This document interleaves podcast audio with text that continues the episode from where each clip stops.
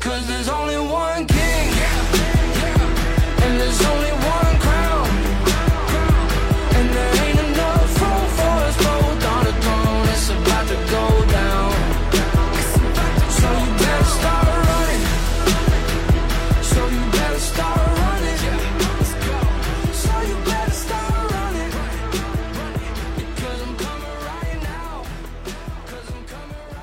分享最美好的游戏时光，这里是 VG 聊天室。大家好，我是罗斯特。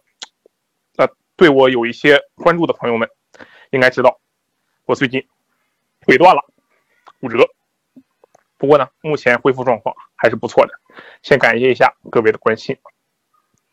那么说到关心呢，我这里就要感谢一个人。呃，如果大家还记得去年我们有一期电台录制了这个乙女游戏的主题的话，啊，我们有一个嘉宾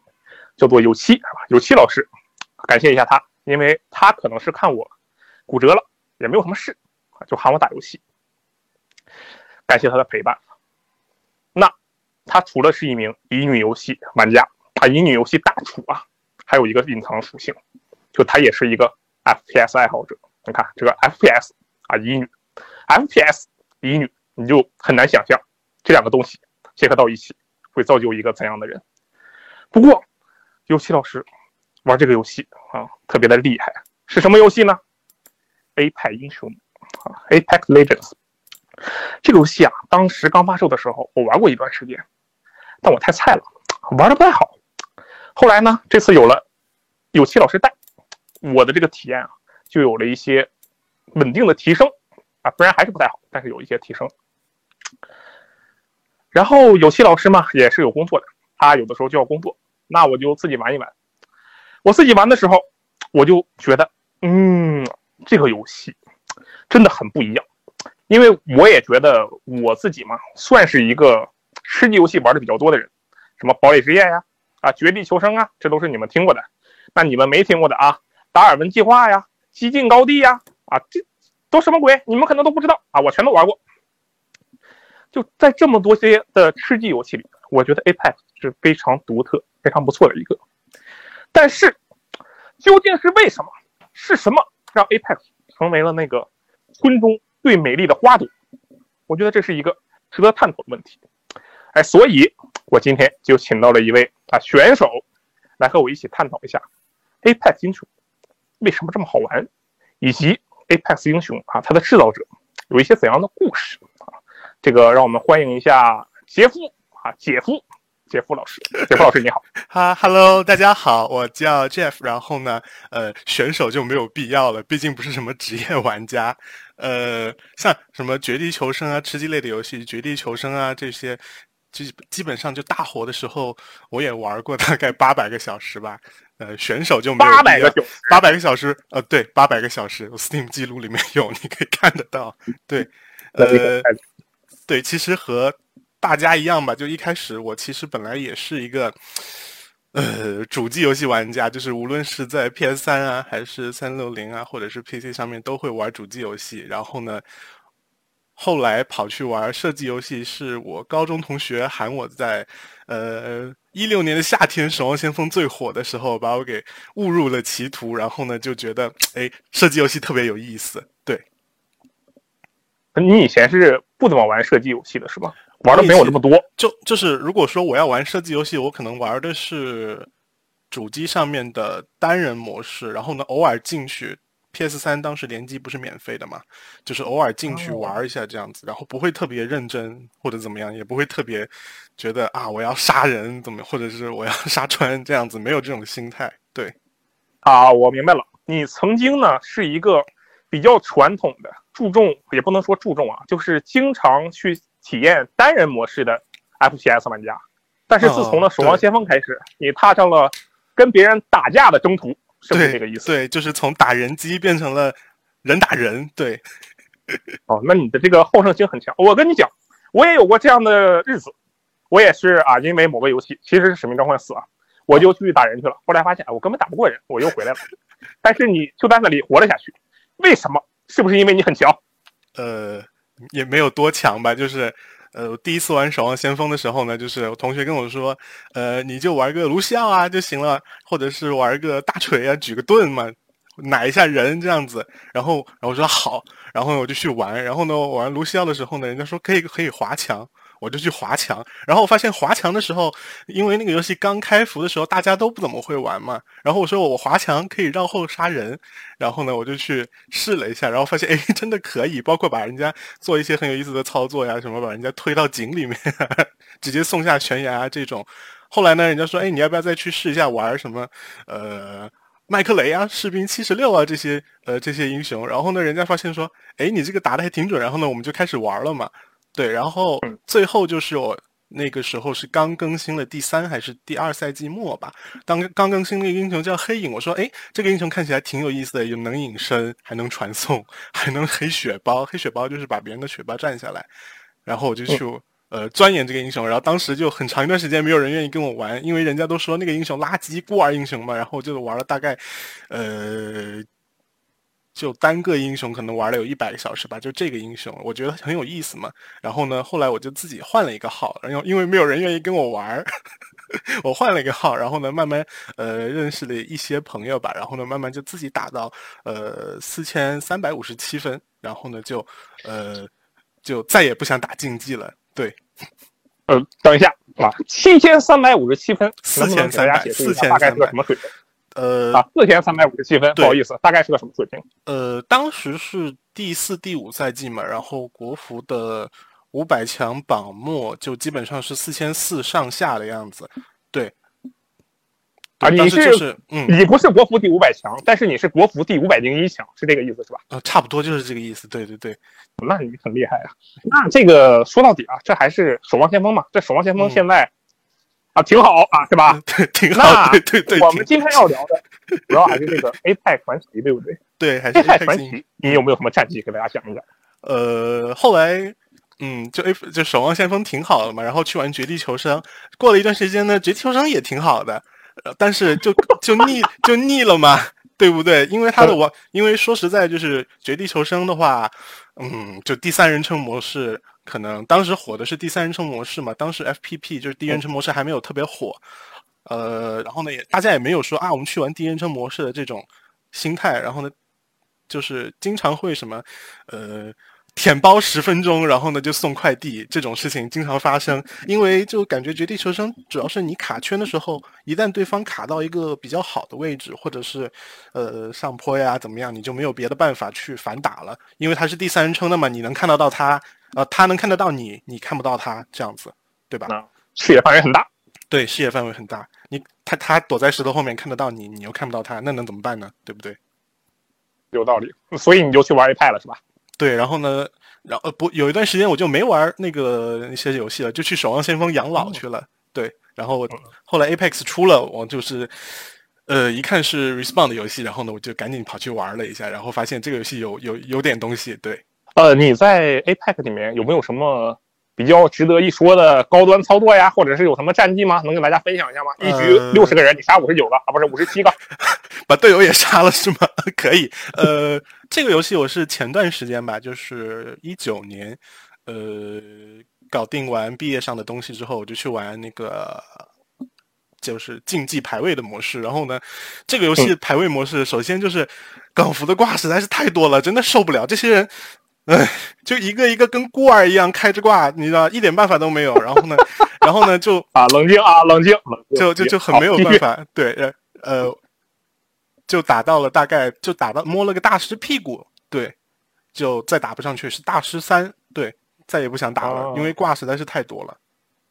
对，我觉得还是有，还是还是有挂的，但是也不是说挂你打不。就是挂，你可以解决它，用一定的方法。嗯。但是人家要是三个人都一个小队里面，人家三个人都开挂，那你就没办法了，是真的。这个也是，只要是多人游戏啊，就对避不开这个，也是比较艰难。对，这个没有办法。这个是没有。但我觉得这个姐夫老师啊，啊，姐夫老师是比较谦虚的，就因为啊，你听他这么说，虽然我也不知道这个 Apex 在在大师水平大概是个什么水平，就听起来很牛逼，但我也不太了解啊。但是我看过。姐夫老师啊，打游戏的这个录像，我其实没有看录像，就我觉得我看一个人在那打枪有啥意思，对不对？对，我就直接看评论，这个习习惯不是很好，但是这个评论里就可以反映出姐夫老师的水平。下面的评论啊，这人开挂连演都不演，这人开挂竟然还好意思往上传，这人开挂巴拉巴拉巴拉，我当时就觉得这些评论就是对一名玩家的最高赞最高赞赏，没错，真的是最高赞赏。我做梦都希望有人骂我是挂，但是我是真不配，你这没有办法。我真的是做梦都觉得，假如有个人骂我是挂，我天呐，我觉得啊，这就好像是你对我的人生、对我的 FPS 生涯做出了神一般的肯定。对对对，可惜啊，从来没有过这样的体验。呃感谢谢感老师是谢感谢感谢每天都有这样的体验，对不对？呃，也没有吧。我前几天，我前几天哦，这个事儿你还知道？我前几天嗯玩 Apex 的时候，就纯属是巧合吧，就是的确是最后一队太蠢了，的的确确是他嗯们太蠢了。怎么说呢？就是上去他们送，他们的行为太送了，然后呢，就子弹他们自己全部撞上去了，然后呢，他们就，嗯 然后他们把我给举报了，然后呢，还加了我朋友。的那个 QQ 好友，就是他把他的 ID 刻意改成 QQ 多少多少多少嘛，那那样子嗯看起来比较像挂，然后啊，像卖挂的，确实是这样。然后他就去加了他的好友，然 后然后就在那里骂说你们你们那个你们那个玩探路蛇的人开挂，对，然后然后他们三个的确是把我给举报了，然后我那个我大概二十四小时登不上去游戏，嗯，对，就是这么就是号确实是被封了，是吧？嗯嗯，就是被封了。然后呢，我又把我那个呃购买记录啊什么的上传到那 EA 那边去投诉嘛。对，只能这样子。嗯然后又解封了，是吧？对，然后就解封了，因为你没没道理啊！我一个充值三次，虽然也没有多少钱，可能就加起来才一百多块钱。对，充值三次，其中一次是买的那个实体版嘛，因为我觉得游戏很好，我可以去收藏一下。对，你就说开挂，这个人这个逻辑上说不通，好吧？那永远都不知道。当然你肯定没有开挂，但是我们有没有办法知道开挂的人都是什么心态，对不对？对，毕对对竟开挂的时候，你就得先看看他的户口本，他的户口本可能就缺了一些什么东西。对撕了一两页这。个，我但是先说回来啊，嗯，我觉得我看了你那个视频，其实我有有看一下，就是因为我要看一下你的那个表现嘛，对不对？你都给我发了，我就要看一下。对对对对对对对，我看你这个压枪啊，真的是跟一般人就不一样，不能说跟一般人啊，跟我就不一样。我就用里面的枪，我这个虽然没有到 CSGO 那种程度，但是也是打的天女散花，天花乱坠。第一下秒脚，第二下大概能移到人家脑袋上去，没有那么夸张，但也差不多了。但是我看你这个压枪呃就只能压到，就能直接压到一个点上。没有啊，就 Apex 不是 Apex，其实没有后坐力，没有什么后坐力，跟守望先锋差不多，你不用压枪的，就它基本上都在同一个范围内，就是你不用去压枪的。哎，我觉得这就是高手啊，也就是你和这个普通玩家，也就是我的区别。就在你眼里，这游戏根本就不用压枪，是吧？真的不用，就是眼里这个游戏它和守望先锋一样呀，就是你没有压枪的，它就是没有那个机制在里面，给我的感觉，可能 Apex 相对守望先锋会有那么一点点，那肯定是比不上 CSGO 的那种，对不对？CSGO 的那守望先锋也个的确压枪啊！你这个士兵其实你开着开着，你的属性就上去了。呃，那是有一点点，但它基本上它的那个轨迹还蛮蛮好去蛮好去压的，就是没有没有说很严重什么的。对你像裂空啊、黑影啊，这些都是不用压枪的嘛。对，一样，就是其实我们现在再继续讨论这个呢，啊，价值不大。为什么？就是因为我们两个之间有一个不可逾越的鸿沟，你知道吧？好好好不，是同一个水平的人，没有办法。所以我们来进入一下今天的正题。对，那就是啊，《A 派英雄》这个游戏到底怎么回事？为什么这么爽？为什么玩起来为什么那么快乐？因为不要钱。对，因为它不要钱啊。啊，门票钱没有，我觉得这确实是一个比较重要的点吧，可以说。对，呃，这个 A 派英雄是在二零一九年二月四日发售的，准确的说是一个啊空降系，就突然就出现了。然后呢，当时有一个说法，也不是有一个说法，我瞎编的。我觉得这个游戏啊，反潮流，说这个 A 派英雄反潮潮流？他明明是跟着，嗯，啊，对，它确实，其实你仔细一想，它其实很潮流。你对当时什么玩意儿火？吃鸡火嘛？那我对出个吃鸡，这就很潮流，对不对？但是我们从抛离游戏的角度来讲，这个啊剥离啊这个中文没学好，一切没看到。呃，剥离游戏的角度来讲，这款游戏没有宣发。他也其实他在两周年的那个博客上说了一下，有一点点宣发。他其实提前请了一些主播什么的，但是你没有提前在媒体上看到它的宣发。就比如说，你先有一个预告片的预告片的预告片的一张图，对它和我们传统的那种游戏宣发的概那个流程不太一样，它是直接空降下来的。对，对，是这样的一个出现的方式，让我觉得。哎，这个玩意儿蛮反潮流的。那除了这个免费这一点，免费这一点其实我们也没有啥后后论的。这个免费的东西一向都蛮香，但是后来可能会觉得免费的东西都是最贵的。哎，那就顺便说一下，你觉得到目前为止，你觉得这游戏会有什么呃让你觉得很贵的地方吗？传家宝呀，可是可是就是这个东西，你它传家宝，它决定不了你的那个游戏体验。对它能充钱的地方都是皮肤，所以它决定不了你的游戏体验是什么样。顶多就是，哎，我觉得，哎，这个皮肤很帅，我想买。对，顶多就是这样子。那就是总体来讲，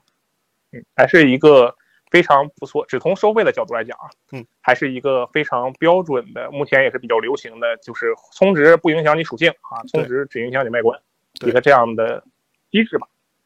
那我们说，除了这个收费模式以外，我们说点正经的，就是 Apex 英雄。这游戏本身作为一个 FPS 游戏，你觉得它最好的地方是哪里？或者说最特别的地方是哪里？都可以。最特别的地方呀，比如说呃，相对别的吃鸡类型的竞品来说吧，首先就是刚刚我们提到的嘛，就是不存在说舔包十分钟团灭只要一秒这种情况出现，因为它的这个团灭还得有五秒的，什么？我我团灭还得用五秒呢，对不对？哦，对，这个游戏打架的时间就是它的这个，就是你一旦战斗起来，它整个战线还有它这个打架的时长拉的是比较长的，因为它首先是一个基于三个人小队的玩法嘛，就是你前期要靠你手上的枪支去压低对面的血量，然后呢，呃，逼的对面稍微往后退，或者是进入一个不好的位置，然后呢，给我们另外两个人或者是三个人同时贴近对面的机会，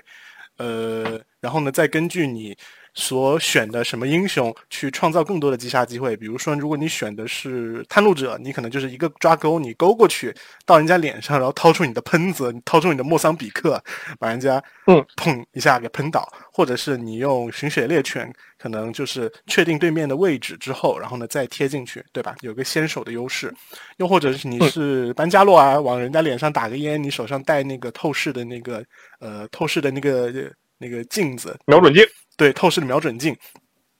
然后呢，最后结束结束战斗的办法的话，这个 Apex 一一般情况下都是，呃，用近战武器，对冲锋枪、突击步枪、喷子，就是很少会在呃拿狙的情况下去对狙，因为这个 Apex 的它玩法上就不太鼓励你去对狙，它很很希望你能就是 三个人小队去近距离厮杀这样子。就是它的这个对战的核心内容，就是打架的这个过程，与其他的吃鸡不太一样，是吧？对，比如说你像别的游戏，可能就是，呃，突突突突突突突突突，然后就结束了。对，嗯，这个的话就是有一个你要跟团队进行拉扯的过程。嗯，也是因为他的这个角色的技能相对来说可以说是比较特别吧？对，因为。感觉其他的吃鸡游戏，大家呃，当然长得肯定不一样，但是实际上大家都是小白，对，大家都是一样的。对，这个相比之下，它其实呃，A 派英雄相比之下，其实就更有点像守望先锋，就因为守望先锋也是每个人物都有自己的特性嘛，对，然后你可以因此来演化出不同的打法与战术。嗯，对，包括你的阵容是什么样的，然后你就要用什么样的玩法。呃，其实它这个从《守望先锋》里面也也汲取了，就是它这个 Apex 这个游戏相对于其他的竞品吧，就是像《守望先锋》一样嘛，它是有角色上的叙事的，然后呢，每个角色的人格也不一样，然后呃，也会在它的地图设计里面加入一些叙事的元素啊，比如说最近的那个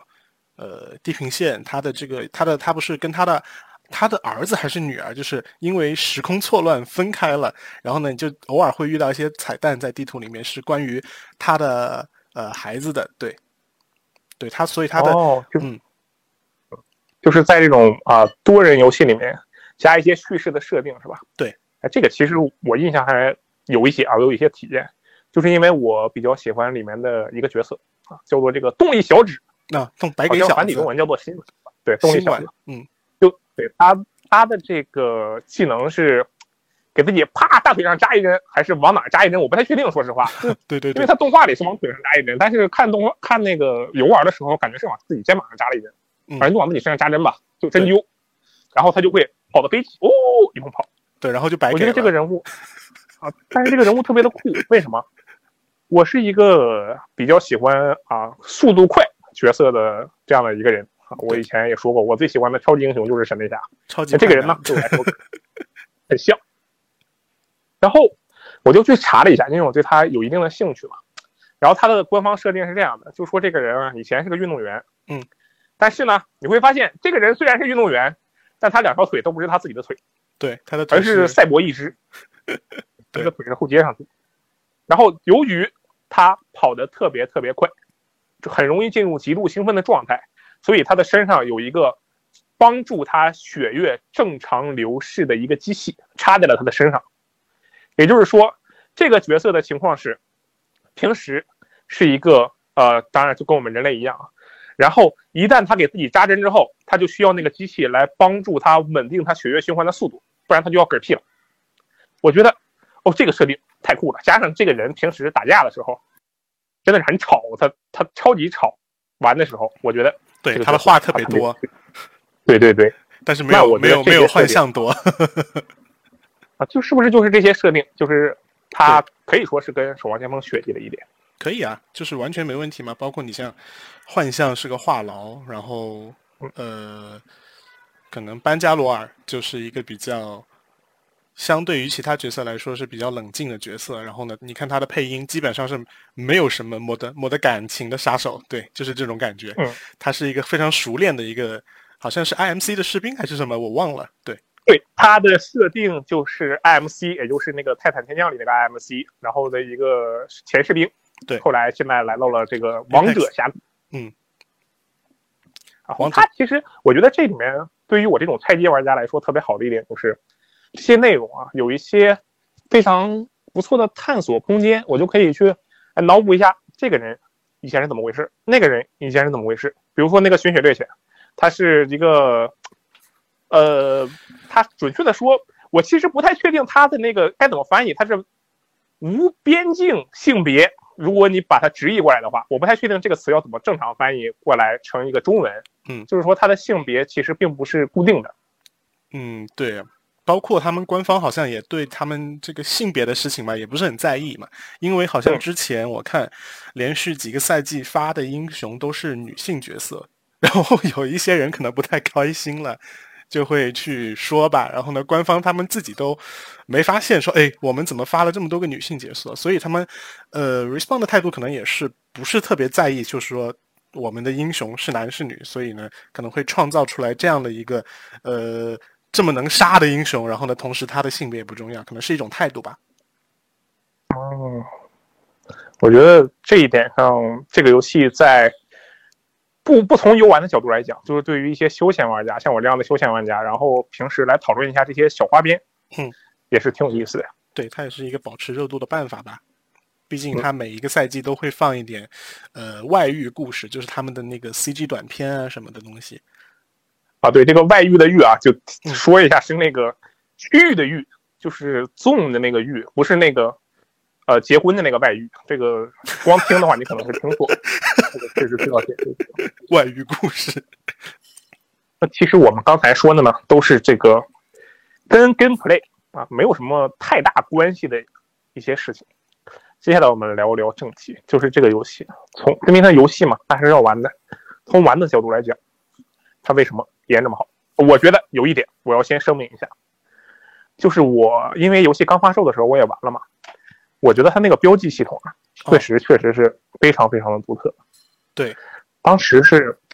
我玩这个标记，我就在这儿，哎，它它教程里面会让你去瞎点，就是哎，你标一下这个枪，你标一下远处那里有敌人经过，就是这些东西你都可以标。然后呢，我当时觉得，哎，这个系统真不错哈。然后果然的，两周之后，这个系统就被堡垒之夜给超过去了。它的这套标记系统，它的核心意义你觉得是什么？就是是为了让玩家交流高玩，对高玩用这个真的有用吗？呃，有一点用吧，因为就是你在比如说竞品的话，可能用的是呃刻度尺，像绝地求生，它用的是刻度尺报方向，对吧？它会有一个刻度尺，在你摇鼠标的时候，你的镜头的上面刻度尺也会变化。你比如说你在爆点上啊，从零到三百六，对，三三零什么有个人这样子，但是那个就是有一个问题，就是你要去，你不能第一时间的去。呃，你的镜头不能第一时间去变到那个方向，你的鼠标不一定能立马过去，你是要，呃，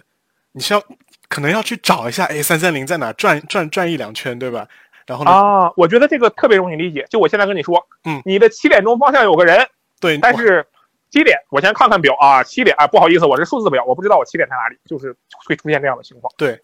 嗯，它直接标点的话，就相当于。它在系统 UI 上面就直接提示你了啊，这个位置就在你的哪个地方，然后你直接往那个方向一看就可以了。而且，呃，说真的，就是在你真正忙的时候，就打起来的时候，比如说你可能有有四五队在打架，这个时候特别乱，音效什么的也特别的乱。你你你队友给你报什么哪个哪个方向有人，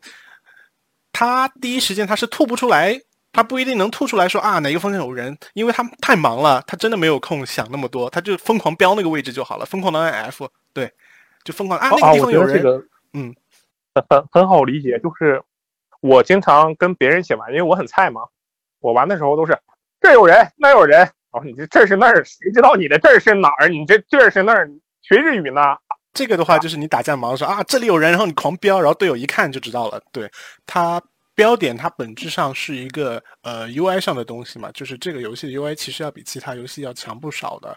呃，它比如说你可以打开字幕之后，你的如果你听不懂，当然现在有那个中文语音了，就不存在这个问题了。它这个主要是呃帮助提示的。呃，比如说你击倒了一个敌人，你的角色就会爆出来，或者是团灭这种事情都会是爆出来的，是由角色本身爆出来的，而不是说 像别的游戏可能是右上角显示一下击杀记录就没了，然后还需要我自己去呃通过麦克风哦，嗯，通过麦克风报。对对，这点确实是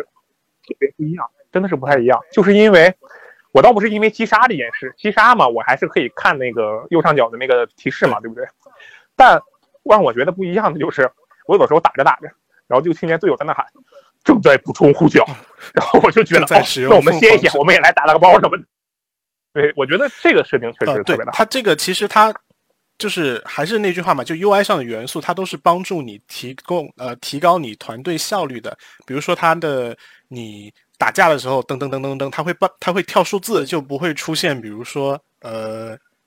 见面半血。摸到一丝，你懂这个梗吗？我怕你不知道，就是有些人嘛，就是，就是跟对面打了个照面，然后呢，就可能 一梭子出去，不不不不，然后呢，就也不看什么，就觉得自己他就一丝血，然后呢，他倒了，然后他就会跟你说啊，他一丝，然后你上去，然后你的状态就是你的血量和护甲可能不满，但是你听到他一丝嘛，你就会冲上去，你就会去不不不，然后你发现这个人他并不是一丝。对，就避免了这种情况出现，因为遇到这种情况实在是很无语的。我我经常出现这种情况，就为什么？我觉得这个东西的核心原因在于，那个倒下的人太自信了。我一般就是那个倒下的人，我特别自信。我觉得你能把我打倒，那你也非死即伤啊，朋友，对不对？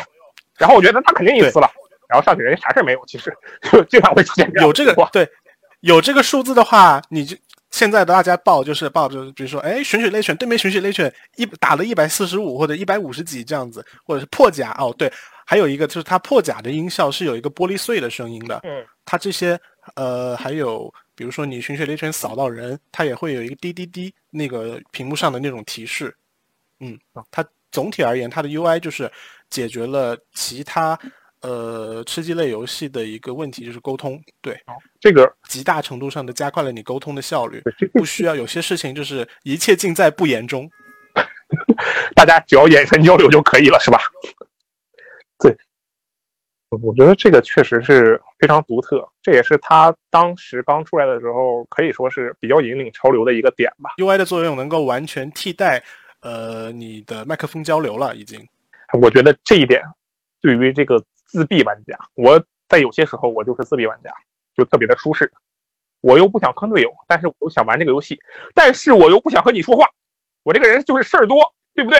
但我就可以玩 A 派英雄。而且当时这个游戏发售的时候，除了这个标点啊，立刻就被人学习了过去以外，还有一点也是非常的引领潮流，就是哎，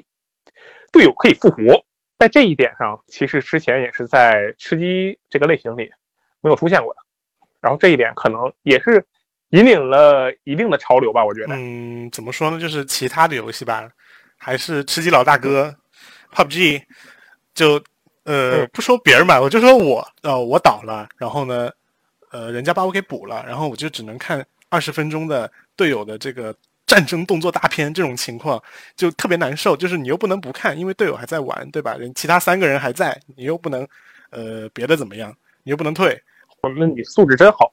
我都是切出去干别的。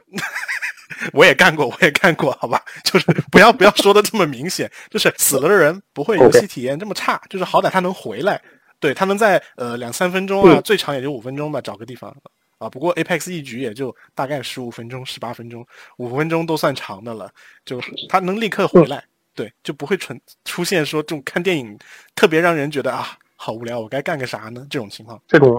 他强化了像我这种比较菜的玩家的参与感。随时抱有着一颗我还能活啊这样的一个心理，虽然实际上我玩的时候好像就除非我的队友真的特别强，否则一般我也就回不来了。但是是吧，总有一丝希望。对，然后其实它又除了 UI 和标点呃 UI 还有这个复活这两个东西之外，还有一个比较呃一般情况下比较难观察到的，这个可能要打到一定呃时间上你才就打到一定量你才会发现，就是它的这个地图的设计更偏向于把你。呃，把两两队人或者是两三队人打架的时候，呃，放在一个垂直空间上，而不像把那个其他游戏一样，把你放在一个水平面上去对枪。呃，它本身是一个 Apex，本身是一个泰坦泰坦降临二的这个人家说下脚料嘛，其实就是一个花边拿出来用。然后呢，它的这个人物角色的呃。基本的那个爬墙的能力是得到保留的，它没有像铁玉一样可以 可以到处乱飞，对吧？但它基本的那些能力是有的，呃，是，但是它的那个铁玉的那一些基础能力被分到了其他的英雄身上，比如说像探路者，它是有抓钩的，然后地平线就是上赛季的新英雄，它是可以直接丢一个 Q，它是一个垂直的引力，它直接可以把其他玩家推到一个另外一个平台上。呃，如果你没有这类位移的角色，也可以通过像之前说的那个《泰坦降临二》保留的那个基基本的攀爬能力上，或者是用呃地图里面的滑索呀，或者是呃其他的跳台啊，像那个第三赛季的新地图叫《世界边缘》，它里面有一个喷泉，你可以直接上去，它也会直接把你给推出来，也可以做一个垂直的位移。然后呢，就导致了它有一个问题，就是在 Apex 里面打架这个事情不再是。平面上对枪了，也不是像呃别的游戏站了高台就是爸爸，就是站高台啊，我美滋滋我在那里不不不不不存在了，变成了小队和小队之间打打架的时候，呃来回上窜下跳啊，或者是一个推拉拉扯的行为就会变得非常多，就还是像一开始说的一样，他把呃你打架的这个时长，单场战斗的时长拉的比较长，呃，除非真的是两个小队之间的水平差异太大。那肯定就是上去那厉害的那一队直接过去，那你比较稍微不那么厉害那一队就直接被呃一秒没，这种情况肯定也出现。但是呃，Apex 里面它是有那个根据你的数据，然后呢把你排跟你差不多水平的选手玩家这样匹配系统对匹配系统对，然后呢它所以还是就是它的地图设计能把你同样水平或者是呃，比如说有时候你会遇到你的队友可能。稍微稍微萌萌哒了一点，还蛮委婉，萌萌哒不就是想说人菜吗？真是，我也会了啊！我下次就说这人萌萌，就就比较可爱的队友，可能就你可以通过地图的设计，可能一打三啊，或者是一打二啊，都可以，就是不带不不存在比较令人尴尬的情况出现。对，我觉得这一点确实是比较特别吧。因为如果说垂直战斗的吃鸡游戏的话，其实仔细想的话是有那么几个的，比如说背派就不说了。堡垒之夜从某种程度上来讲，它其实也是垂直战斗，因为它能搭板子。对吧？嗯不，但是堡垒之夜那个搭板子的学习成本实在是严重超过了这个 APEC 的这个角色自己蹦跶蹦跶，或者是利用设备这样的跳来解决。还有一个，嗯，其实是那个育碧新出的那个《超猎都市》，那个游戏我觉得对，那个里面也特别多，它它也很垂直，但我觉得特别那个游戏里面也有特别多的垂直位移。对，太难受的就是所有人都能疯狂的上蹿下跳，他那就完全不是 APEC 这种让我觉得啊，你跳这么高，OK。在超猎都市里，我觉得那些人个个都是还不会飞的超人，就疯狂大跳，然后就导致我真的是打起来特别难受。当然，这个主要原因其实是我菜。没有必要。我觉得他这个引导做的比较好，就是他尽量的鼓励你在垂直战斗的同时，把这些鼓励的机制放在了客观条件上，也就是关卡上，或者说是某个特定角色的特定技能上嗯，而不是把它交给玩家的主动上、主动权上，也就是像堡垒之夜那样打板子，或者是这个呃超猎都市，所有人都能乱跳。它相对的将这个主动权转交给关卡设计，就让我这种比较菜的玩家也能上去跟人家打一打，嗯不然你真的天花板太高了，我就完全打不了了。对它的上下限控制的比较好，嗯包括它的这个打架的时候，它的一些动作啊，就是我们说动画 animation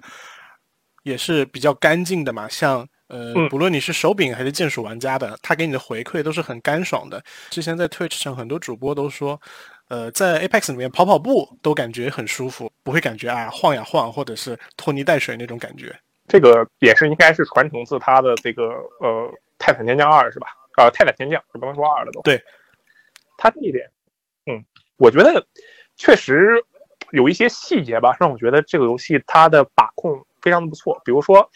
它的那个爬墙，就是每个人都能竖着往上爬一爬嘛，爬的其实不是很高，但是嗯你越爬到上面的位置，你在墙上待的时间越长。实际上，这个整个过程可能就不到两秒，甚至一点五秒，甚至一秒。但是你能明显的感受到，就到最后的那个时候，你就哎呀，速度变得特别特别慢。一开始你的爬墙速度是很快的，嗯，然后紧接着速度变得特别慢，就是这种咔嚓一下的，最后翻上去的那一个感觉，让我觉得特别的爽。还有就是把枪收起来，我在那狂奔，有的时候还看其他的那个在动力小小子扎个针，还是英雄角色这个设计吧，真的特别有意思。包括为什么我觉得呃 Apex 呃在射击游戏或者是吃鸡类的射击游戏里面，相对其他游戏比较好玩的就是呃，因为我玩射击游戏就主要是为了突突突嘛，像呃可能也是受之前影响吧，像《守望先锋》这种有团队合作的，然后呢。比较打起架来比较忙活的游戏，就和我们玩别的游戏说打一个 boss，我觉得很开心，是因为这个 boss 比较厉害，然后打的时间比较长，然后呢，我终于把它干掉了，获得这种内心的快感，就是 Apex 英雄是给我的是比较多的。哦，那你看我跟你的感想就不太一样，就因为我根本打不过人，对吧？嗯所以从这方面我是不太可能有好的感想。啊但是呢，我觉得这个游戏有一个相对于吃鸡游戏来说更偏向于传统游戏的优点，或者说传统主机游戏，就是说它给我的感觉就是在各种细节上让一个玩家玩的能够更舒服，这一点上可以说是其他吃鸡游戏都没有给我有这么强烈的感觉。比如说它的嗯刚才我们聊的那个 UI 的这部分，比如说它复活的这个嗯希望的可能性，比如说刚才聊的它的动画，嗯就是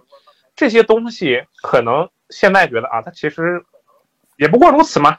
但是我觉得就是这些细节上的设定，或者说细节上的系统，让我这种特别特别普通的，呃，也可以说是普普通的单机单人游戏主要爱好者，然后也能在这个游戏里玩的比较开心的一个原因之一。哦 Respawn 这些里面放在 Apex 里面的这些东西，什么 UI 啊、动作呀，包括地图设计啊，其实都可能是它来自于呃二十多年来的这个在业界里摸爬滚打的经验吧。人家现在二一年嘛，人家二十年前就开发了荣誉勋章联合袭击嘛，哦，对，那刚好啊，因为其实这么一看就发现，这些人其实都是不能说这些人，这个开发商就是业界老兵。我们接下来就来捋一捋 Respawn 的历史与他的作品。首先就是这个荣誉勋章联合突袭。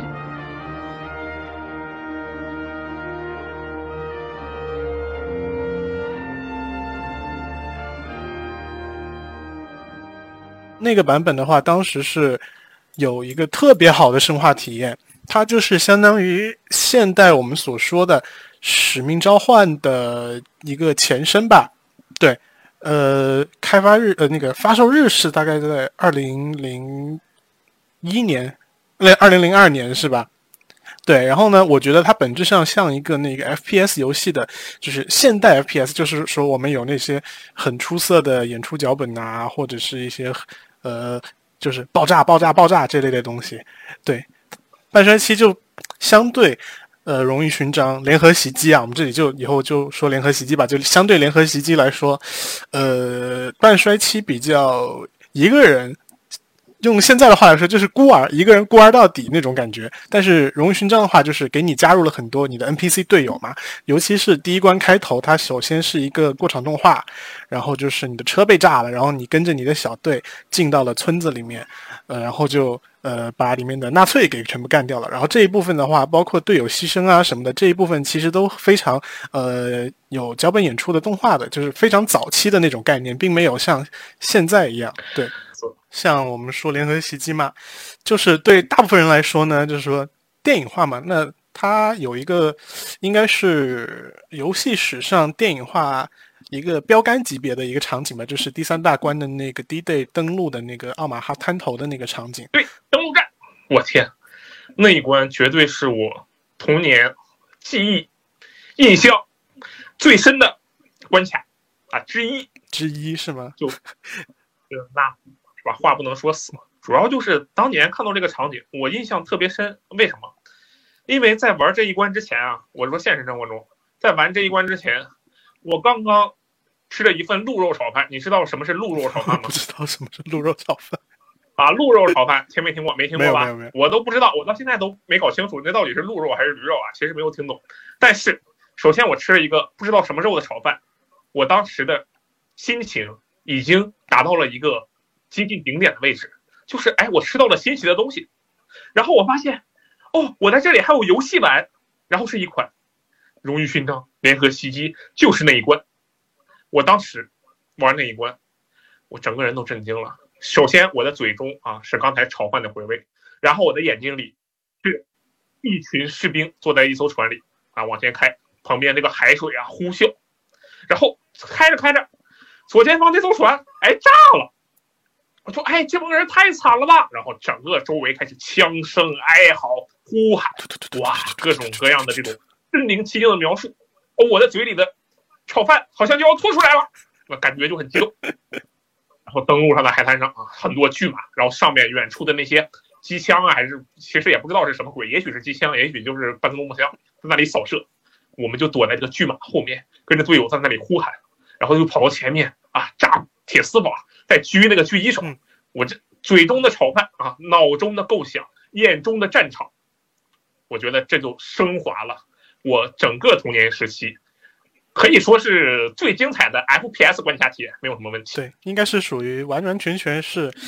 哪怕放到现在来说吧，它在当年有限的 PC 性能上能设计出来这样的东西。哎，然后呢，它那关其实还很像那个电影叫什么？呃，就是那个。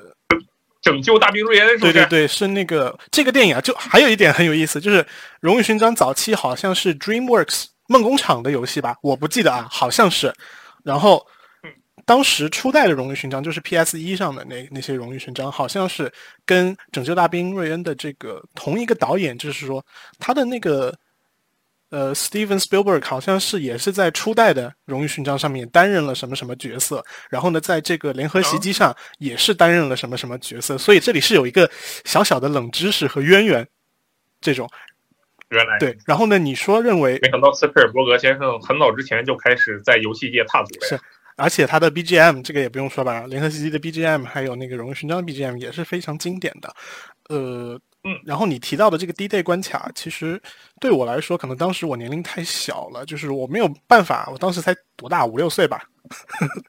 对，然后你你主要是因为没有吃鹿肉炒饭还是驴肉炒饭？呃，这这这我跟你讲，吃完炒饭再去玩那一这个这个，我觉得还是还是我年龄太小。然后当时我应该是几岁的时候，应该是看过这个电影的。然后后面我玩了那个嗯关卡之后，然后呢后面也有有偶然的机会，就是也是看了那个电影。然后呢的的确确就是一模一样，只不过是一个先后顺序不一样不一样的这个而已。嗯、嗯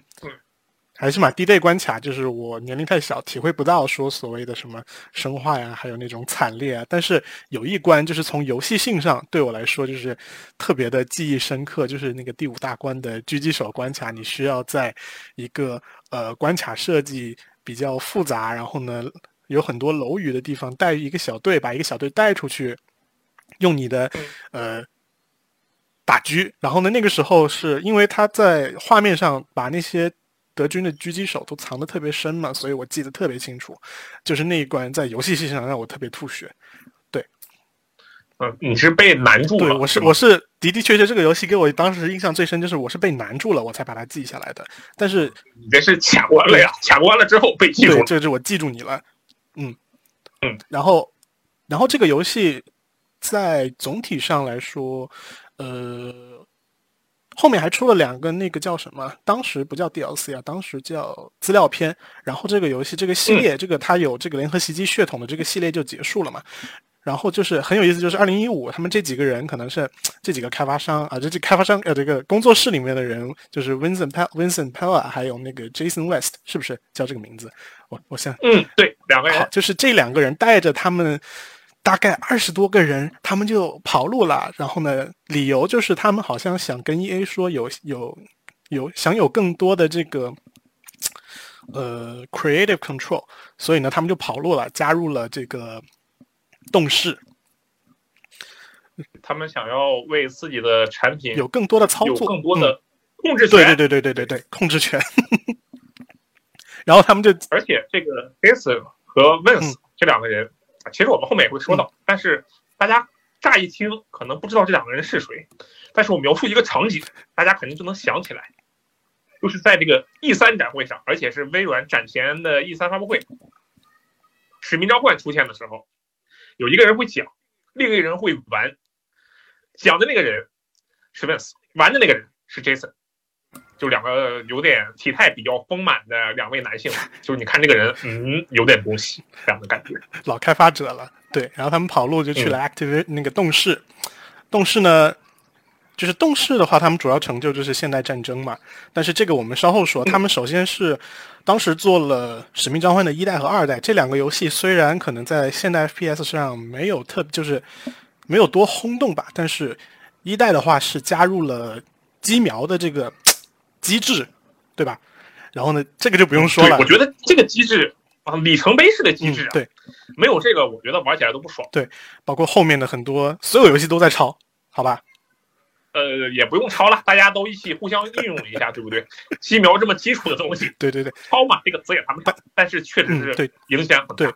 但然后就是一代的话也没有什么特别大的亮点吧，就对我来说啊，但好玩还是好玩的。它主要还是基本上的逻辑和联合袭击差不多。然后二代的话是，二代的话，我觉得相对一代来说，对这个 Vince 和 Jason 当时新成立的开发组叫 Infinity Words。呃，Infinity Word，然后呢，对他们来说，这个二代的话，可能相比一代还更重要一点。然后就是他们跟这个呃微软合作，然后呢，把这个二代当成了一个呃三六零平台的首发游戏、护航游戏之一吧。我不太记得啊，好像是是零五年的事儿。因为这个游戏是零五年十月份发售的，然后 Xbox 呃 Xbox 三六零是零五年十月二十二日，呃呃发售，呃怎么说呢？登录的，放上线的。哎呀，主机这个词啊，就大家理解我什么意思。而 COD 二呢是十月二十五号发售的，就是说它其实是一个首发护航作品。呃，像我们知道了嘛，联合袭击包括那剩下的联合袭击那两部资料片，还有一代二，还有使命召唤的一代二，它本身是一个 PC 独占的东西。然后呢，也会有周边的这个呃，就是周边的作品，但它不是 Infinity Words 开发的。呃，所以它这个二代相对来说的话，跟微软合作了一个这样的很关键的，就是或者也不是说合也哦哎，我忘记是不是合作了，反正就是往这个 Xbox 三六零上转，它是一个非常关键的一个平台转变嘛。对，其实我们现在在玩 COD 的话，会感觉啊，这个只是我个人而言啊，我会觉得我用手柄去玩它，相对来说更舒服一点。对，就是因为在从某个角度讲，它跟 Xbox 三六零当时的手柄，因为它那个手柄是扳机式手柄嘛，我就觉得配合让人啊印象很深。嗯对，加上他那个机瞄键，就哎左瞄准右发射，当时光环还做光环还没有机瞄，光光环其实到现在那个机瞄也是假机瞄，就是它配合了 COD 的机瞄，然后加上那个震动的反馈，加上扳机键，就给人感觉哎这个东西是有点爽，不是有点爽，相当爽。然后就是我们后来就知道了嘛，Infinity Word 沉浸了几年，专心做这个，我们大家都知道这个《现代战争一》，对，就零七年的《现代战争一》，然后就一炮而红，就是特别特别特别特别红吧。这 COD 现代战争是零七年的作品，然后他现在到目前为止也是，呃，这批人啊，其实这批人指的就是，呃，Respawn 之前的 IW 以及已经没了的二零一五，就是这批人做出来的二十几个人 FPS 游戏中评分最高的一座，嗯是九十四分。是 Metacritic 上均分是吗？嗯对，它是 Metacritic 上的均分，然后呃，MW 二，也就是现代战争二，也是九十四分，这两个是最高的。对哎，这个现代战争说到现代战争，就是我刚刚不是说那个联合袭击有一个狙击官嘛？他是当时他是我说嘛，是从游戏性上恶心到我了。但是他这个现代战争里面也有一关那个狙击官，对，也非常有名。当时哎呦，但是我不太记得他的那个，他更多的是以呃故事和电影化的手法去表现的。对这一关，我有一个印象特别深啊。我们现在说的这一关，就是玩家扮演普莱斯上尉，回忆他和呃麦克，米兰，然后两个人一起去潜入，去杀暗杀那个扎卡耶夫，对不对？嗯。然后这一关我印象最深的，不说那些关卡设计啊，这一关是我当年第一次接触这款游戏的时候，唯一一个能打过老兵难度的关卡。因为没有人给你打，为什么？因为对，因为它没有难度，它就是你就射击就可以了，没有人会打你，只有你打别人。所以我印象在这一点上特别特别的深。但是我玩的话，我就觉得有点嗯出戏。当时我上我还没上初中吧，五六年级的样子，我就觉得特别出戏。我觉得特别嗯，我说我就趴在草地里，他们这坦克从我头上开过去，他们看不到我吗？就就就就穿着那个吉利服，我当时觉得特别这一点其实我他前几年不是出了《现代战争》的重置版嘛，嗯就是有战役也有过人的那个重置版。对对对，然后我当时再去玩那个版本的时候，我跟你的想法其实是差不多的。他因为他中间有一段实在是太过分了，对，两个人趴在草坪中间，然后敌军大部队人走过去，车开过去，然后都没有看到他们。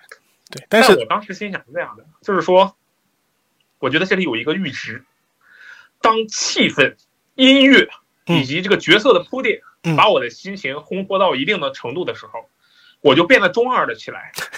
我就可以去 一定程度的上无在乎这些视，不太正常的情况，就是，哎，我可以假装这个东西是正常的，而且我会觉得这个东西很酷，哎，嗯我觉得这是一个游戏性的心理上的烘托与设计啊，做的非常的不错，对不对？嗯其实如果你真的带入进去，你肯定不希望他们发现自己，那你没有发现我，我就觉得很幸运，我就觉得自己很燃，我觉得自己是超人，我就很棒。对然后其实就是像现代战争嘛，也是，呃，像你说的嘛，这些音乐烘托啊什么的，其实是在联合袭击里也有呈现的。嗯，在现代战争里又被他们最大最大化的利，就是那个运用，对，但而且它还是另外一个很革新的地方，就是当时很多厂商嘛，包括这个现代战争后面的那个战火世界，它是二战游戏，它这个是呃，可能不是第一个现代战争的那种设定的背景的游戏，但它的确是嗯把现代战争这个题材给炒火的游戏。这个应该是就是这二十几个人的第二个里程碑式的，里程碑式的作品是吧？对对对对对，第二个特别关键的作品。嗯，而且 COD MW 就是现代战争初代的话，还有它的多人模式啊，也引领了一波潮流，对吧？对，那个连杀系统 一个字爽，真的是爽。对，那个不讲道理，我觉得有一点。三个连杀我就 UAV 啊，五个连杀就轰炸，七个还是九个就直升机。嗯，就当时感觉，哎呦我天哪，这才是现代战争吗？得有人帮我才对。感觉确实是特别不错，而且还有那个地图的设计嘛，还有那些技能啊什么的，都确实是，嗯，可以说是制定了一些标杆吧。我觉得，它的一些地图我我看到啊，就是那个 COD Online，还有他们后面的一些部分的什么二代好像也有用，然后呢，最近出的这个 Remaster 还是 Rem Remaster 吧，也有在用，然后后面后面的一些作品有一些那个叫什么黑鹰坠落是那个吗？好像也才还在用吧最？后那张图，对对对，那张地图到现在还在被用，而且好像还是在以 DLC 的形式被用。它就可以说它的关卡设计，嗯，很经典。哎，多人的这个关卡设计也很经典，单人的话就是我们所说的，像现在我们如果说到播片游戏的话，就提到顽皮狗嘛，就是可能是一个反向的说法，就是《使命召唤：现代战争》就是一个第一人称射击模式的这个对第一人称射击版本的呃《神秘海域》啊，当然他们的顺序肯定是这个使命召唤在前。啊对，我们只是为了大家方便理解，嗯然后反过来说。对，毕竟它这个《神秘海域》相对现代战争来说，电影化的东西可能对给我们印象更深一些。嗯，但的的确确，现代战争的确是这个第一人称下比较好的。然后就是我们的二代是《现代战争二》。嗯，对，《现代战争二里面，它是好像是进行了大幅的强化，你有这种感觉吗？就是究极无敌、上天入地，呃对，，画面、音效，啊，对，就是各种升级嘛。但是它它也不是像什么资料片 DLC 那种升级，它是一个完完整整的升级，配得上称作二代的升级，因为它的故事的确是非常有意思的。包括当时有一个关卡，我记得最深的就是一个比较挑战挑战市场或者是挑战挑战人类的吧 一个关卡，就是那个机场关。对他还会问哦你要不要玩那个关卡。对，就是这个不要说俄语啊，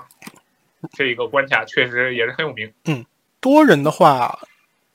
还是继承初代的那那个那个现代战争初代的设计嘛，就是什么兵种啊，然后你可以有什么技能啊，那些乱七八糟的。还有一个就是有一个那个同，因为它主机嘛，大家坐在一起玩儿，然后它会有一个双人模式。我记得最深的就是好像是同屏双人吧，对，它是可以同屏双人的特别行动模式。当然，它其实那个啊、多人多人模式，就是我们打的那个对战模式，也可以本地同屏双人，就没什么意义。但是你嗯也可以这么做，然后它可以继续往里。一代可以吗？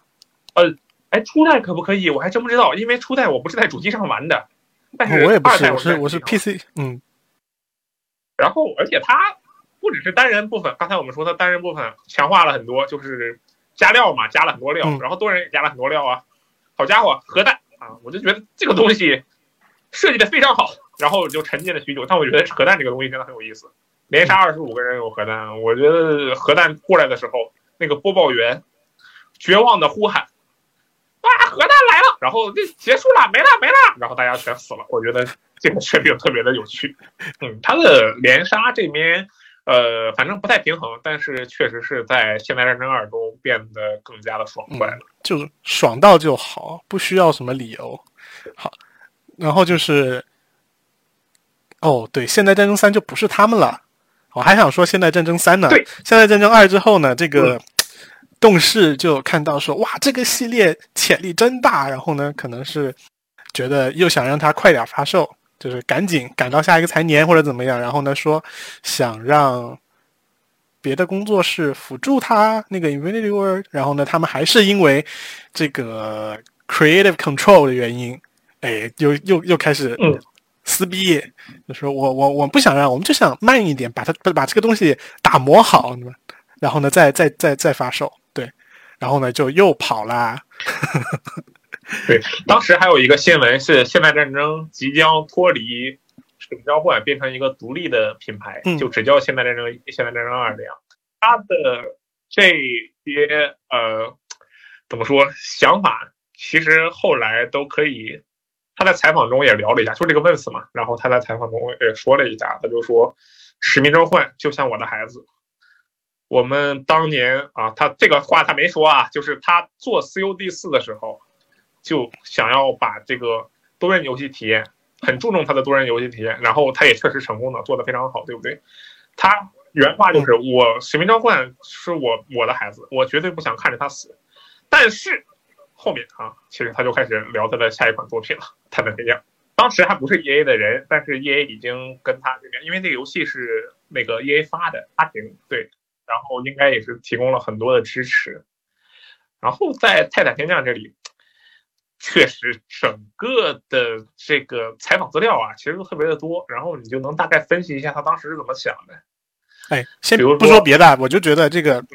泰坦降临》啊，《泰坦天降》或者什么什么啊，《泰 Titanfall》好吧，就这个游戏当时没有多单人模式，因为就是他们这批人无论怎么样嘛，我们之前谈到的联合袭击、现代呃那个《使命召唤一二》、《现代战争一二》都是有单人模式的，哪怕他多人模式做的再出色，它都是有单人模式的。然后《泰坦降临》《泰坦降临》没有，对我就觉得。特别尴尬，然后呢，它也是 Xbox 和 PC 独占，是吧？有 PC 吗？啊，对，呃，PC 和 Xbox 版都有，Xbox 三六零版都有。嗯，对，它是独占的。就关于对关于你说的这个单人的问题啊，他当时是这么说的，他这有解释，好好的解释一下，全都说了，好好的解释一下，为什么泰坦天降初代没有单人模式啊？首先，泰坦天降它有泰坦，对不对？就是泰坦，而且是很重要很重要的，它。他他发现的是，他们在认为在《泰坦天降》发售那一年，就是在那个时候，他们还不具备将一个泰坦啊这样一个庞然大物设计到游戏的单人流程中，让它契合的很好，他还不具备这样的一个设计的能力。嗯，所以他们就说，哎，做不好，那我们就不要做，不然的话做出来是吧，又是使命召唤，或者是个加强版使命召唤，那可能就没什么意思。我猜是他是这么想的，但是那个做不好就不要做，是他们自己说的。然后，那这个，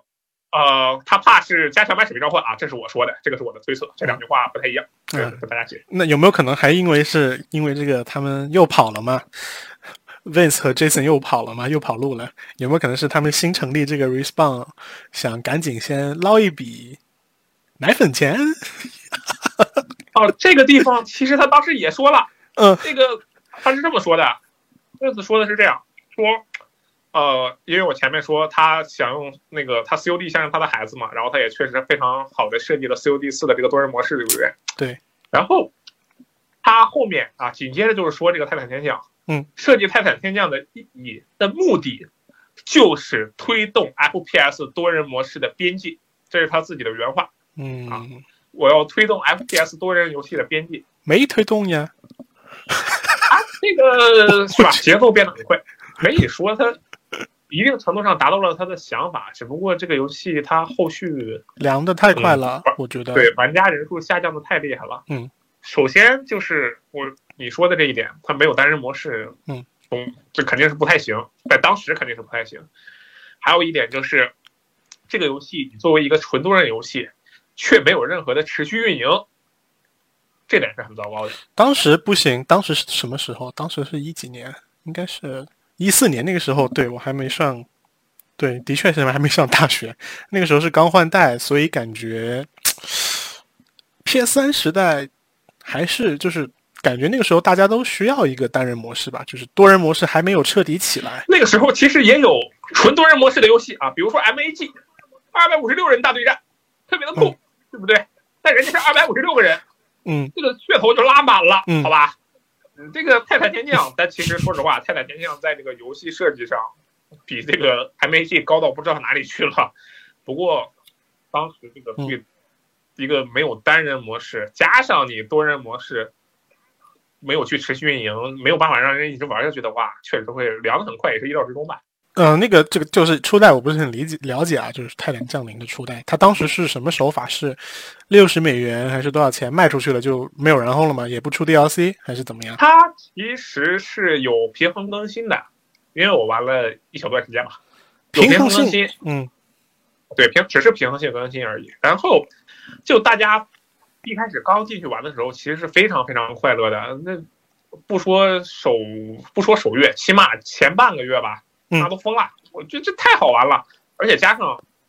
呃，泰坦天降当时对于国内玩家来说，还有一点特别特别特殊，就是它的延迟那可真是太低了。就你想想，当年我们还什么加速器，就改改 DNS，就这么点破事儿，没有加速器都。对啊，然后 再去玩主机，其实是特别特别痛苦的。就嗯你使命召唤永远只有两个信号，有三格信号别喊娘，有四格信号那是你活在梦里，那是你卡了或者你怎么怎么样了。就这样的一个网络环境状态下，突然出现一款 FPS 对战游戏，嗯，延迟只有四十甚至五十啊，我说的是毫秒，嗯特别特别低了，嗯，是的确低。哎，这个 Apex 的那个延迟也很低，但是偶发会有一些老年人模式这种情况。对，哦，对，它确实是有这个情况。就嗯我前段时间还碰上一局，大家所有人都进入了慢动作状态。黑客帝国，呃，对，我再说回来，啊，然后当时他前半个月，至少前半个月是非常非常火爆的，甚至可以说前一个月。然后，但是你后面没有持续让人继续回来玩的动力，没有内容更新，没有一些活动啊这样的东西，那我就不停的不停的打，然后就就厌烦了。我觉得这是它凉的一个主要的原因。有没有可能是因为就是它的那些游戏模式可能比较固定？呃，对，但它其实，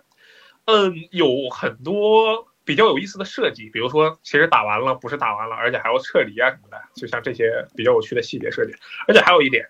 我你硬说它没有单人模式，它绝这绝对是对的，但它其实自己做了一个设计，就是它把单人的内容实际上揉到了多人模式里，因为对跟 APEC 很像这一点。呃，哎，这点 Apex 跟它很像，他因为在泰坦天降的时候，呃，双方对战并不是啊地图上复活呀，就突然就出现，然后大家开始互相张望、蹲起什么的，不是这样的，呃，是两方人都坐在那个船，然后开始空投，但是在船船舱中间和那个说跳伞的人对话的时候，这部分其实是有剧情的，它其实是在叙事的，就是说你每一局对战。实际上是在推进你的呃单人故事剧情，只不过这个基本相当于没有，但他确实做出了这样的尝试多人故事剧情啊，不是单人模式剧情，还真就不一样。因为是吗？假如说这一局我和你是队友，但是我比你玩了半个月，那么我看到的跟领航员的对话和你看到的跟领航员的对话是不一样的。哦，我知道了。对，哎，那这个有意思，的确有意思。他进行了很多尝试，你后来在 Apex 里都可以看出来。只不过可能当时的环境所限，或者是其他的原因，他们还没有那么擅长，就导致效果也不能说不好吧，其实就是几乎没有什么效果。哎，虽然初代这个可能吃瘪了吧，但是二代也算吃瘪了吧，就是叫好不叫座，叫好不叫座。二代对就是我怎么觉我觉得吧，就是二代它的关卡设计，对二代的单人模式的关卡设计和故事，应该是我觉得放到现在都没有一个能能打的吧，就关卡设计上啊，就是尤其是呃，我们、对，我们说的是限定在嗯 FPS 射击题材里啊，像那个 Dishonored 和 Prey 那种假装自己是 FPS 的拳击模拟游戏不一样。我们不考虑那些游戏的话，对，你说 FPS 打枪游戏，对，TTF 二嗯确实是一个非常强的作品，可以说是没有之一嗯。当时的那些呃平台跳跃的关卡设计啊，比如说那个有风的那个关卡，还有那个嗯移动，就是在地下有那个移动平台的。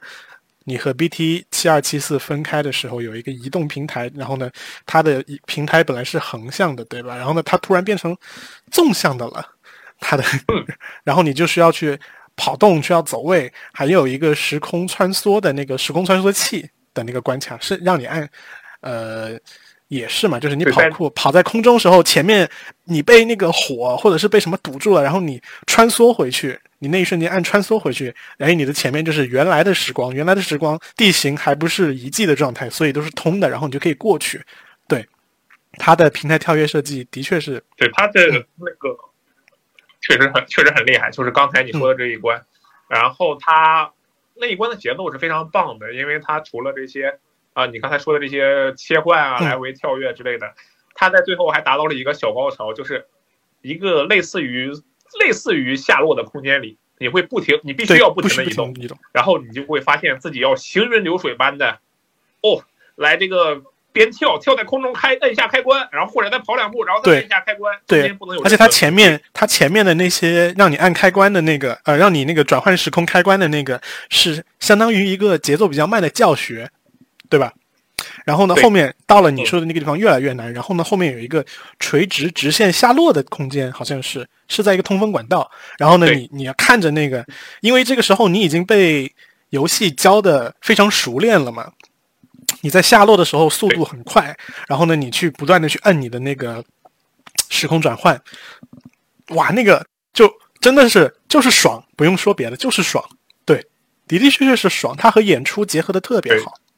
而且除了这个，它这个就是相比《使命召唤》《现代战争》还有其他的那些电影化游戏来说，它是保留了一个游戏作为一个游戏的概念，就是它这个里面不再是单独的播片了。对，它是怎么说，让玩家真正的参与进去了。一开始是玩家只能看，后来是玩家摁几个键跟着看。现在到了 TTF 二那一关，或者说其他的关卡里，变成了真的玩家变成了其中的一部分。它这个设计确实是非常独特，再加上它对于这个机器人的塑造嗯，，BT 七二七四的塑造，哇，塑造的真好。是谁还不记得一句台湾腔的协议三呢？对不对啊？这个虽然是台湾腔的，但也是协议三。对对对，而且台湾腔可能跟机器人还挺配的，毕竟是抹的感情的嘛。它的这个呃很多细节上的表现，就让人感觉很惊讶。比如说，你看到这个机器人，然后他一开始跟你没有什么感情，两个人就公事公办。对，到了后来的那个有一关，铁玉嗖飞过来，然后 BT 七二七四一下把他接住，然后铁玉对着他竖起了大拇指，然后七二七四愣了一下，看他看着铁玉愣一下，看他一手再愣一下，然后再看回铁玉，然后再竖起了自己大拇指。学习到了，就到这么一个地方，那所有玩家都得笑，对不对？都当时就不行了。我觉得好可爱呀、对，太可爱了，真的是。对而且它细节做的也很好。对，因为 BT 是一个独眼龙嘛，然后它眼睛里面是会发光的。它在看你的时候，你能看到就是一个类似于瞳孔的感觉吧？它的瞳孔还有变化，对，就相当于诶，他我在学习，他也给你展现出来了。而且对他的这个，呃，就是像你刚刚说的，把人物放到游戏里面，让玩家去就是参与感强嘛。包括就是我们在叙事上面，他为了把你，为了让你更引入一点到他的叙事里面，他让你起初，包括中途还有后面，你那个 Cooper 可以跟 BT 的对话，你可以自己选的。哎呦，这段真的是，嗯，嗯，说了半天，这个，不过虽然那个选择实际上影响不大，但是确实是感觉还是不错的。除了这些的话，我们刚刚说到就是 叫好不叫座这件事情，呃，当时是，哎，当时是什么时候？二零一几年啊？二零一六年，一六年是吧？对，一六年当时《使命召唤》就是动视的《使命召唤》丢出来的作品是《Infinity 啊 Warfare》，无限战争？嗯，对，无限战争是几我就不知道了，因为到后面真的是啊，对，都完全反正就是。我就嗯特别佩服那些还知道今年的 COD 是 COD 时期的玩家们，你们是怎么做到的？我觉得我就是是神。他在我眼里就是 Black Ops，然后 Cold War，我就能记得这些。嗯怎么说呢？就是当年《使命召唤》的名气还是在的吧？就是我呃就是无论后面的在的呀，我觉得他就没凉过。我觉得要看衰，但是从来没有量过。嗯，对，毕竟就是当时可能就是当时 I W 的其他人吧，也把那个他们的那些当时的精髓、当时的精髓给学习到了，所以这个系列就一直还处于一个还可以的状态。但是我觉得的话，就是我可能就是对我来说，可能重复性太高了，我就不会再去了解了。我我其实后来就 COD 的每一座我都会玩，然后像是中间的几座，其实后来就打完就忘，完全不记得是什么什么情节，基本上会进入一个这样的状态。对重复性太强了，的确是这样子。嗯当时是一六年嘛，对，我记得当时 E A 一个很骚的操作就是，当时是有战地、战地、战地一还是战地五？战地一，战地一，嗯，当时是《泰坦天降二》发售日是十月二十八号，然后 E A 这是 E A 发的嘛，当时已经是 E A 的人了，《泰坦天降二》的时候，Respawn 已经是 E A 的人了。然后在《泰坦天降二》发售的前一周，泰比一刚发售没多久，然后它的后面很快的紧接着跟着的就是呃《使命召唤：无限战争》，它被两款作品夹到了中但。是当时的话，我记得就是我们看看销量、看数据，好像啊，我记得好像还是《使命召唤》在中站在中间，轻轻松松的把这两边的人给推开了。对嗯，它的这个呃，就《泰坦天降二》，他当时的嗯销量是特别差的，完全没有任何发售窗口。有些人就 买它干嘛？根本玩不过来。而且它有一个数据，就是说首周销量，《泰坦天降二》的首周销量是《泰坦天降一》的百分之二十五，这一点就嗯太让人很震惊了，对不对？他十分震惊，就这么一个全面进化的，还有单人模式的高素质作品，竟然只有首初代的首周销量的百分之二十五，就可以看出来爷爷这个角色确实很糟糕。两款作品打一款还没打过，对，所以我觉得一这个太太糟糕，一定他这个对自家的产品没有信心。嗯你说《战地一》不好玩吗？我觉得很好玩，我过年还玩了我《战地一》嗯泰坦天降二》不好玩吗？我觉得很好玩呢。啊，这个我最近还在玩 Apex，对不对？对对自家产品有信心，你这么带过去打，没准儿还能多赚点。当然这是我猜的。嗯，那你要不然就把那个把可能稍微没名气一点的《泰坦尖将》放到三月份，对吧？春季也是一个很好的节点，让他们多加一些这个宣传期嘛，你你想想，每年 COD 只在年末的时候才有对呀、圣诞嘛，圣诞档期，啊，战地放年末，这个泰坦尖将放上半年，对不对？我这咔嚓咔嚓一整年的 FPS 游戏都给你包办掉，肯定体验就特别的好，就是非要去跟人家挤，就很难受。就是讨厌，把人家就是我认为是 PS 四时代是第几世代我也不清楚啊，就是 PS 四时代里面最好的综合多人和单人素质最好的一款射击游戏。对，嗯嗯这个定语还蛮多的，但是 OK、嗯没有什么问题。对 Respawn 的话，后面嘛就是用它的下脚料，也不是下脚料，就是花边周边嗯，Apex 就是这么来的。对，他当时是在博客里面谈了一下，说我们呃看吃鸡蛮火的呀，那我们试试，本来要做《泰坦天降三》嘛，但是我们先做做这个吧，然后就折腾了半天，最后就做出了 Apex，而且他还测了好好多，什么能不能把泰坦塞里面，塞了半天塞不进去，没办法，那就这样吧。我我觉得这一点上，就不论是之前泰坦天降一的时候，他们说我们做不好它的单人模式，那我们就算了，不做了。还有就是说 Apex 里，他说，哎呀，泰坦塞不进去，这游戏没不平衡，没法玩了，那就不放了。我觉得他们的角色是很很勇敢，也可以说是很英明吧。嗯，对对，因为你换一个其他的开发商或者发行商，可能不会那么冷静。就你用泰坦天降的世界设定做一款新的游戏，里面却没有泰坦，这个我觉得可能一般人做不到吧，我猜的，我觉得很可能做不到。呃，当然后面 Respawn 也做了一些其他的作品，比如说二零一九年啊，就离我们已经很近了，《星战绝地：冒号陨落的武士团》这个游戏，对啊，都都念过冒号，这标题很长啊，而且不是《星战绝地：冒号》好不好？人家是《星球大战：空格绝地：冒号陨落的武士团》，超长的一个名字。这一款游戏当时我玩了之后，我觉得，哎，缝合的很好，玩起来非常的快乐。嗯，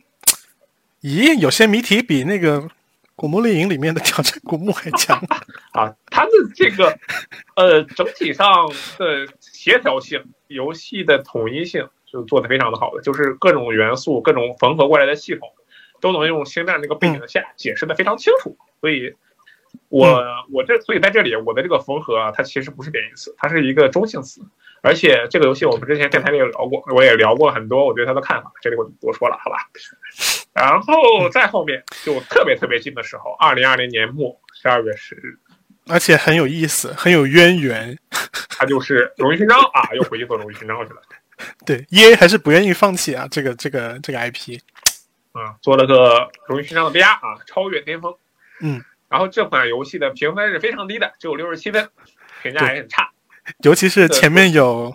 半衰期 Alex 这个东西，超越巅峰可能你有 Alex，而且你们两个还都是打枪游戏。虽然 Alex 那个打枪，它也不算打枪，它其实有点像动作射击，有点像动作冒险。但是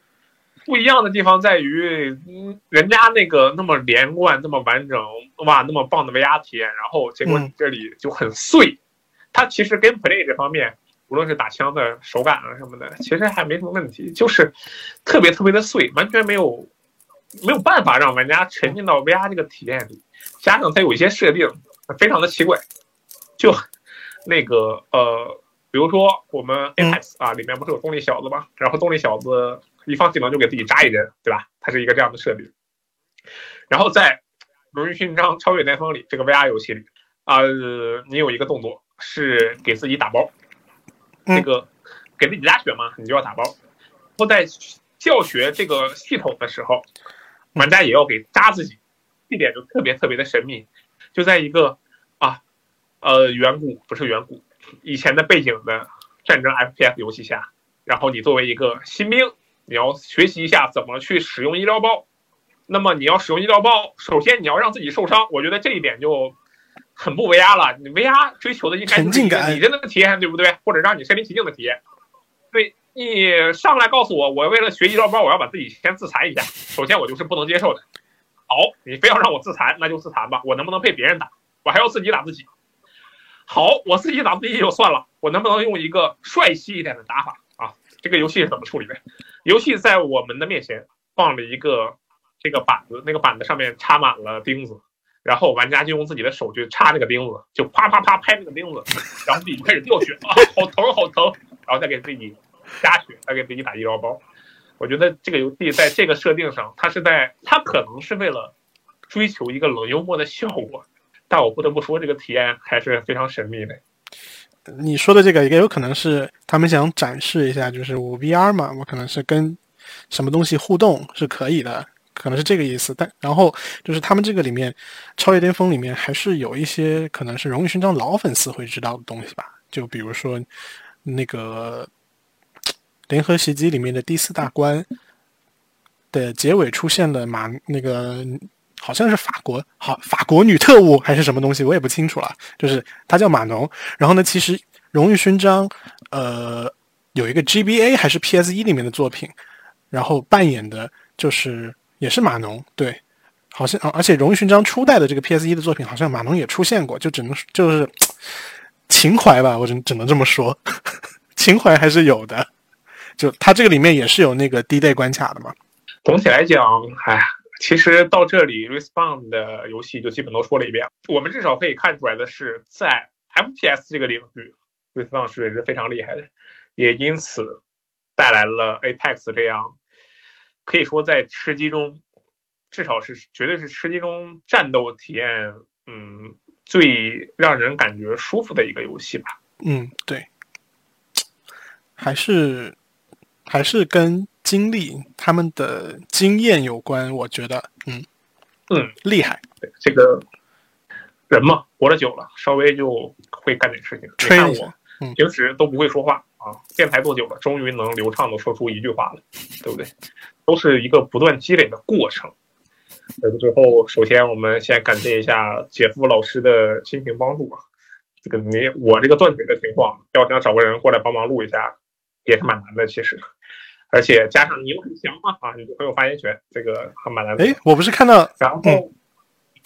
没有啊，我看到你那个，你那天不是给我截图看一下，你有一个锤嘛，就是那个 Apex，你不是已经打出了一个锤的那个徽章了吗？啊，对。有那个徽，我跟你说，就有那个徽章的人，水平都不错的，真的。然后你再跟队友打打配合，真的就就挺厉害的，真的。哦，我觉得，我觉得是这个游戏给我面子，他看我太菜了，然后就给我匹配一些臭鱼烂虾。我进去真的是随便打，但是我一旦跟这个稍微厉害点的人组队，就原形毕露了，真的是这样的一个情况。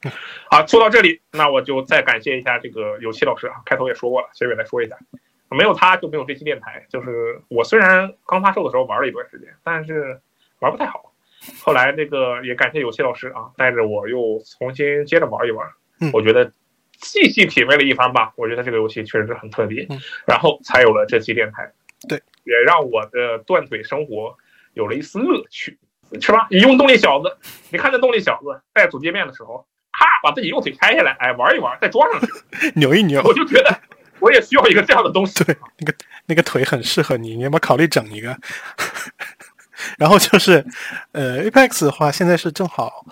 第八赛季吧，进行了大概四分之一还是三分之一，大家都期望的这个早就该有的 Switch 版。对，嗯，还有大家都没曾想到的手游版，就是都要发售了、嗯啊，也不是啊，手游版没有发售，只是在开发中。然后 Switch 版是在三月份上线，啊，可以期待它未来还有是吧、更多的传奇踏入战场，说不定哪天他们真的想到了，就是我只是做梦啊 r e s p o n 真的想到了，哎，我们有办法了，让泰坦掉下来，而且还不破坏游戏的平衡，每人发一个泰坦，六十台泰坦在地上打架，我瞎编的。或者是三个人大家一起合作开一个泰坦，就光能师长，对不对？后来三个人合体了，开同一个泰坦。或者奶粉钱攒够了，奶粉钱攒够了，我们出个《泰坦降临三》带单人模式的那种，或者是联合袭击的重置版这，都可以。反正现在你们在 EA 手里，对不对？而而且我总觉得，我总觉得，嗯我有一个冥冥中的感觉，嗯。泰坦天降三可能会像《半衰期 Alex》那样，做一个非常优秀的 VR 体验的，而且还不失他们原本关卡设计水平的。FPS 游戏。嗯，哇，你想想，好，第一人称上天入地开泰坦，我的天呐，我想想我都不行了，对不对？嗯，说不定就是这样。哎，但是这是我我的一些猜想。或，许吧，或许吧。希望如此，希望如此。那么以上就是本期的 VG 聊天室啊，感谢大家的收听啊，感谢有奇老师的引荐，感谢这个姐夫老师的亲情帮助。我是罗斯，我们下期节目再见，拜拜拜